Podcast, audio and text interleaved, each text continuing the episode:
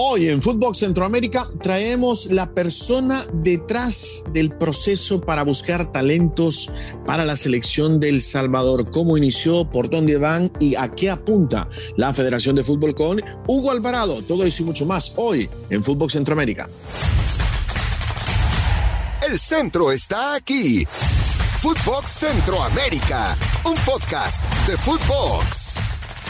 Hola, ¿qué tal? ¿Cómo les va? Sean todos bienvenidos a una nueva emisión de Footbox Centroamérica. Eh, sí, ese ruido que ustedes escuchando son las mascotas de mi hijo que justo ahora empezaron a hacer ruido.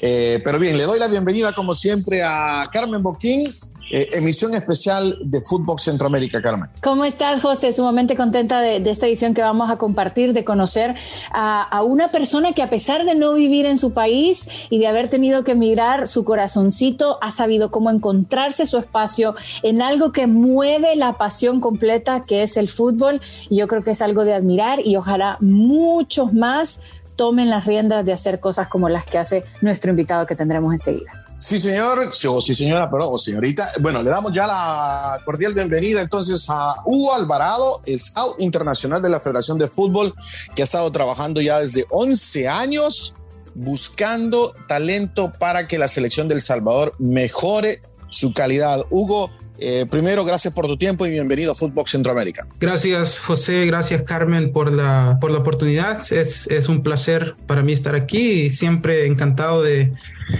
de hablar de fútbol, de lo que nos apasiona y en mi caso, pues em, la selección de fútbol de El Salvador, que es algo que siempre me ha eh, llenado de mucha pasión y motivación en, en mi vida. Yo ya conozco tu, historia, bueno, creo que la conozco, Hugo, eh, porque he leído bastante de ti, inclusive los artículos que han salido en New York Times. Eh, pero para la gente que, no conoce y que nos va a escuchar, porque nos va a escuchar mucha gente, eh, ¿cómo, ¿cómo inicias, cómo arranca todo esto, esta idea de, de, de vos que tomás la decisión de decir, ¿sabes qué? Yo voy a buscar talento por todo el mundo para ayudar a la selección del Salvador. Sí, bueno, yo llegué a Estados Unidos a la edad de nueve años. Tengo 37 ahorita. Y desde que llegué a Estados Unidos, mi padre me llevaba a ver dos partidos amistosos eh, de la selección del Salvador que se jugaban mucho aquí en el Coliseo de Los Ángeles. Eh, recuerdo aquella Copa Oro que El Salvador jugó en Anaheim. Eh, creo que fue por ahí como por el 96, 97 más o menos. Sí, fue como la tercera, sí, sí, sí. Sí, sí, sí. Recuerdo que le ganamos a Trinidad y Tobago. Eh, lo tengo bien presente y, y en esos tiempos, la mayoría de las veces que la, la selección venía a Estados Unidos, siempre perdíamos y, obviamente yo salía triste del estadio y, había siempre algo dentro de mí que, que ya empezaba a, pensar qué, qué, puedo hacer. Algún día me gustaría estar involucrado, me gustaría poder apoyar. Y por ahí, eh, por el 2010, finales del 2010, eh, un día se me ocurrió la idea de que podía yo em, abrir una página web y publicar información sobre ciertos futbolistas que yo estaba encontrando, que estaban a nivel universitario, algunos a nivel semiprofesional, creo que había uno a nivel profesional, y la idea era de poder eh, identificar a esos futbolistas, entrevistarlos, eh, y poder eh, publicarlos y que se hiciera pública la información de ellos y ver eh, con esperanza de que esa noticia llegase a los oídos de la Federación Salvadoreña de Fútbol y, poder eh, aportar esos jugadores a la selección, ya que como todos sabemos hay hubo y sigue habiendo una migración muy grande de salvadoreños que se van a otros países y yo dije, bueno, si el fútbol es el deporte número uno en El Salvador, eh, seguramente hay hijos de salvadoreños alrededor del mundo que están jugando fútbol y que tienen una buena preparación y posiblemente puedan aportar a la selección. Y así fue como, como inició la idea en el 2010 y fue bastante rápido, tuvo éxito bastante rápido, eh, especialmente en la, en la prensa y en cuestión de un par de meses yo ya estaba en contacto directamente con los técnicos que se estaban interesando, técnicos de las selecciones nacionales que se estaban interesando en esos jugadores. A mí lo que me encanta de tu historia es que comenzaste por el qué querías hacer sin saber exactamente el cómo.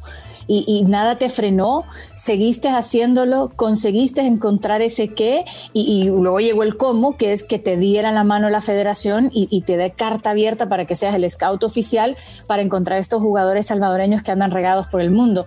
Yo me imagino que más allá de ser un trabajo soñado, tu corazón está enorme porque pues te escucho hablar y, te siento la emoción de saber que, que sigues vinculado con tu país, sobre todo que le estás aportando a darle jugadores importantes. Sí, sí, efectivamente. Y para mencionar este punto que es muy importante, yo llevo arriba de 11 años haciendo esto, pero no fue hasta octubre del 2020 que se me dio la oportunidad de hacerlo de forma oficial que se me abrió la puerta de ser el scout. Entonces, durante esos casi 10 años, eh, todo yo lo estaba haciendo de forma como, como, como aficionado. Obviamente me tomé mi trabajo muy en serio y trataba de ser lo más profesional posible, eh, de la forma que yo me acercaba a los jugadores, la forma que yo hablaba con ellos, la forma que yo le presentaba información a los directores técnicos, pero por 10 años simplemente fue algo que yo me comunicaba directamente con el técnico en turno eh, y yo hacía lo posible porque ellos eh, pudieran interesarse y observar a los jugadores que yo estaba encontrando, pero no era algo oficial, yo no tenía el apoyo, por lo menos el apoyo de tener el, el, título como scout de la selección, lo cual eh, cuando eso sucedió facilitó mucho el proceso. Ahora, de todos los jugadores que, que, has descubierto, porque, a ver, estás, supongo que tuviste algo que ver con, con, con los Zabaleta, con los Dueñas, eh, con los Walmer Martínez, con todos los que han llegado de diferentes partes del mundo, eh, ¿cuál ha sido, digamos, no quiero utilizar la palabra difícil, pero cuál ha sido el más complicado de todos para, para tratar de convencerlo y para que también le den la oportunidad en la selección? Zabaleta. Zabaleta, ¿por qué, ¿por qué dos? Zabaleta porque Zabaleta fue de los primeros jugadores que yo descubrí y empecé a hablar, a platicar con él, a ver cómo eh, yo buscaba la posibilidad que él eh, se interesara en jugar para nosotros. Desde el 2010, cuando yo empecé este proyecto, Zabaleta fue de los primeros jugadores.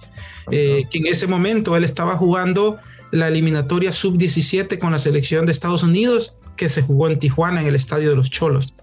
entonces no fue hasta el año pasado que, que por fin Zabaleta llega a la, selección después de años de, de, yo estar cada, par de meses mandándole un texto, queriendo hablar con él, eh, preguntándole sobre su situación.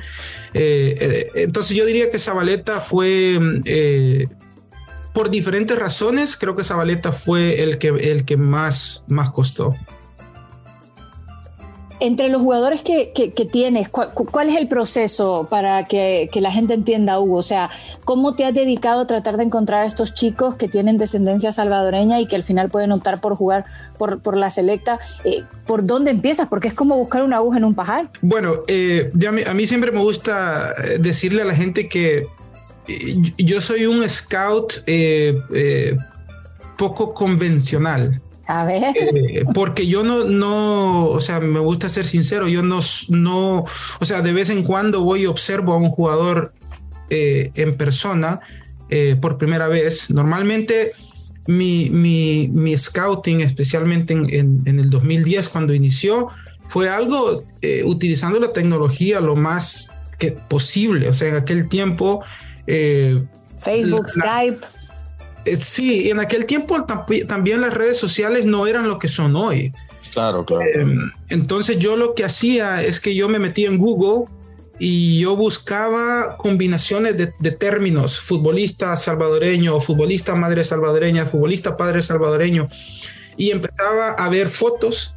Entonces, si yo veía una foto eh, que me pareciera que el futbolista tenía como ciertos ah, rasgos latinos o, a veces apellidos latinos o apellidos que son comunes en El Salvador, yo empezaba a investigar un poquito más a fondo eh, las raíces de ese jugador y si encontraba suficiente información, ya sea que me decían de que era salvadoreño o existía la posibilidad, yo los contactaba directamente a, ellos por, por, por, las redes sociales y hablaba con ellos y, confirmaba con ellos que tenían eh, raíces salvadoreñas.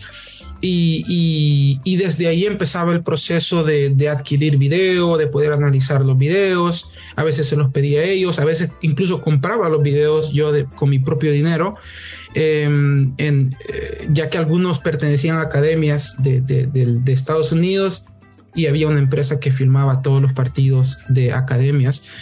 Y ahí empezaba el proceso de scouting y cuando yo veía al jugador, confirmaba que, que sí tenía la ascendencia salvadoreña y yo le veía que tenía cierto talento y ciertas cualidades, eh, era hasta ahí que yo eh, ya publicaba alguna nota en mi página y en mis redes sociales y eh, enviaba la información a, a, los técnicos. Entonces ha sido un, un proceso más que todo en, en, en línea, usando la, la, todas las herramientas que existen. Yo incluso me metía a los Googles, la versión italiana, la versión inglesa, la versión eh, danesa y buscaba para encontrar resultados específicamente de esos países, eh, los cuales algunos de ellos yo sabía que existía una comunidad salvadoreña bastante grande.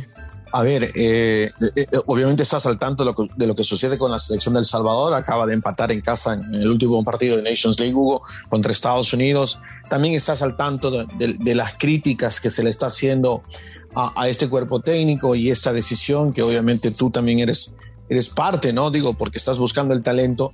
¿Qué pensás, qué opinás de las críticas específicamente los jugadores que está llamando Hugo que llegan procedente de la USL. ¿Son buenas críticas? ¿Son críticas con base? ¿O simplemente son gente hablando y, no conocen la realidad de la USL? Es una, es una combinación. Eh, definitivamente no conocen la realidad de la USL. Em, y yo a veces entro en esos debates en redes sociales y a veces pienso que tal vez no lo debería de hacer, pero yo trato lo posible de, educar a la gente. Eh, hay personas que han llamado amateur a la liga USL. Entonces, eh, eh, en mi punto de vista, cuando uno analiza una liga, uno tiene que, tener un punto de partida, un punto de referencia. ¿Cuál es el punto de referencia de nosotros, los salvadoreños? Es la Liga Nacional. Entonces, partiendo de la Liga Nacional, es donde tú puedes ver otras ligas como la USL puedes observar la infraestructura, cómo se manejan esas ligas, qué es lo que están haciendo esas ligas para desarrollarse, si están exportando, si no están exportando, si están construyendo sus propios estadios, qué tipo de canchas tienen, etcétera, etcétera. Y, y, ahí uno puede hacer un análisis y, y decir, ok, cierta liga como la USL Championship tiene una mejor proyección que la liga salvadoreña. Eh, las, muchas críticas van a que la USL no es la MLS, obviamente que no es la MLS, o que la USL no es la Bundesliga, obviamente, o la Serie A, pero tenemos que ver cuál es nuestra realidad. ¿Quién no quisiera, cómo yo no quisiera encontrar futbolistas salvadoreños en Alemania, en la primera división o segunda hasta tercera división alemana? Todos quisiéramos eso, pero tenemos que ver de dónde están saliendo los jugadores y si en realidad una liga como la USL que tiene una estructura de Championship, Primera División, Segunda División y Tercera División, y una liga de desarrollo y una liga femenina, en donde una franquicia te cuesta 13 millones de dólares. O sea, no puedes llamarle amateur a una liga de ese tipo. Simplemente no tiene sentido. Entonces, yo, yo pienso que algunos comentarios son malintencionados y otros son falta de educación, o sea, falta de información. Aquí existen ligas que se llaman UPSL o NPSL, yo no sé si la están confundiendo con esas, que en realidad sí son ligas amateurs, pero que lastimosamente lo tengo que decir, yo he visto equipos de nuestra primera división venir y jugar contra esos equipos de, la, de las cuartas divisiones y empatar y hasta perder. Entonces, es, es un tema complejo y, hasta cierto punto se entiende porque siempre pienso que van a haber eh, eh, personas con sentimientos de que se le está quitando una oportunidad al jugador nacional. Yo no lo veo de esa manera porque en realidad todos son salvadoreños, de una forma u otra son elegibles para jugar en la, en la selección del Salvador y es primera vez, es primera vez que se tiene un sistema para darle oportunidad a esos jugadores. En el pasado, y lo puedo decir con autoridad porque lo he hecho por mucho tiempo, de vez en cuando llegaba un jugador, pero no existía un sistema como el que existe hoy para abrirle puertas eh, verdaderas a esos jugadores que nacieron fuera del Salvador. Yo creo que has sido eh, muy político en tu respuesta y yo no lo voy a hacer. Yo creo que toda esta gente habla desde la ignorancia, punto. Porque honestamente, como tú bien dices, la USL es la segunda división de Estados Unidos, independientemente de lo que esté ocurriendo con la Liga Pro y la salida de, algunos clubes, pero sigue siendo una liga muy competitiva y hay varios salvadoreños. Yo hace poco tuve la oportunidad de conocer a Joshua Pérez eh, del Miami FC en un evento y, y, y, ¿sabes? O sea, hay hay mucho talento ahí. Em, hablando ya un poco eh, en términos generales de, lo que tienes a futuro, eh, sobre todo lo que está queriendo hacer la selección y lo que está avanzando evidentemente, eh, ¿tienes algún par de, jugadores ya vistos que estén a poco de cerrar? obviamente tal vez no nos podrás dar tanto detalle, pero, pero en quiénes estás trabajando tú en este momento? Porque sé que hay varios nombres ahí sobre la mesa. Sí, eh, bueno, yo, yo pienso que ahorita en su mayoría eh, son jugadores em, jóvenes, bastante jóvenes, que muchos de ellos lo van a ver en la sub-20 que empieza el, premundial en un par de semanas. Em, por, por darte un, ejemplo, está en esa selección está Alex Umaña del uh, Sporting Kansas City sub-19, que también ya está comprometido para jugar en la Universidad de Yale. Eh, ah. Me parece que es un delantero bastante interesante, ya que es una posición que nos cuesta mucho a nosotros encontrar jugadores ahí. Es un jugador eh, de un físico imponente, eh, mide uh, creo que arriba de un metro ochenta y tres, algo así, es un 9. Ya mostró en la Dallas Cup que tiene gol, que es un buen jugador, creo que va a ser interesante verlo. Em, también en esa selección eh, está eh, Ronald Arevalo, que también fue uno de los jugadores que yo descubrí, que, emigró al fútbol danés de la USL 2 al fútbol danés, eh, que incluso ya fue convocado a la selección mayor. Creo que es un jugador para observar. Em, en la defensa central va a estar Cano, Alejandro Cano del San José Earthquakes 2 ahorita te estoy hablando solo de los jugadores que nacieron fuera, pero obviamente también hay un par de jugadores jóvenes de la liga local que serían muy interesantes. Eso diría yo que son jugadores que va a ser importante observarlos en el, en el sub-20 y ya saliendo un poco a otros jugadores que yo estoy observando que, que, ya no tienen posibilidad para una selección menor debido a que se canceló el sub-23. En Costa Rica estamos siguiendo a, Dan Clímaco, que juega para el Santos de Guapiles, es un, es un lateral zurdo que también juega como central, tiene 21 años, eh, se ve como un jugador muy interesante, ya está firmado con el primer equipo. Em, hace poco el Sporting Kansas City firmó a un salvadoreño iraní, Alberto, que yo tengo ya como un año y medio de venirlo siguiendo. Eh, jugador que, es un zurdo, volante de marca, 22 años, muy, muy interesante, muy fino, muy fino con la pelota.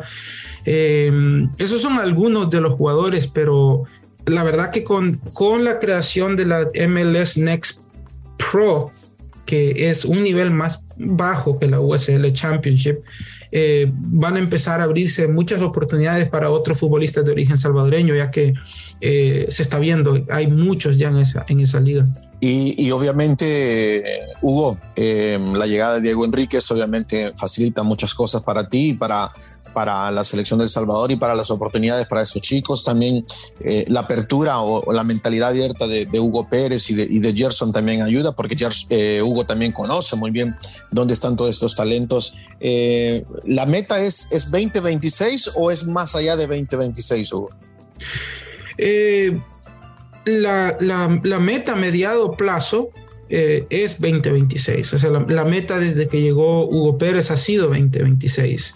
Em, porque yo pienso que se podría cerrar eh, o por lo menos completar un, un, ciclo, ¿no? O sea, la famosa palabra proceso que, que, puede, un proceso puede ser cuatro años, puede ser ocho años, pero eh, dadas las circunstancias del mundial que se va a jugar en Norteamérica, existen más, hay más para, para, otras elecciones.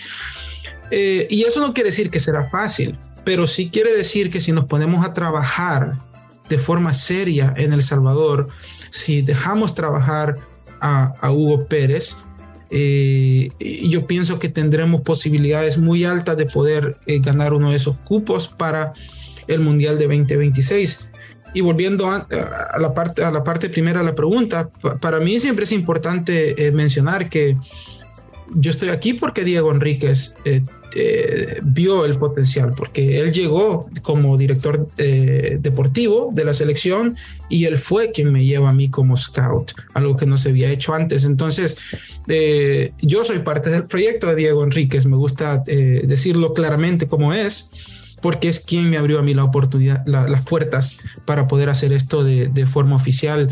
Y tener a alguien como Hugo Pérez y, Gerson Pérez que conocen el, sistema de desarrollo en Estados Unidos ayuda muchísimo y el hecho de que ellos conocen es la razón por la que también se les está abriendo mucho la puerta a muchos jugadores eh, nacidos tanto en Estados Unidos como en otros países y yo pienso que es parte de la razón que para muchos en El Salvador ha sido como un shock de, de repente ver que en ocasiones la mitad de, seleccionados son jugadores de la liga local y la otra mitad son de jugadores nacidos eh, fuera.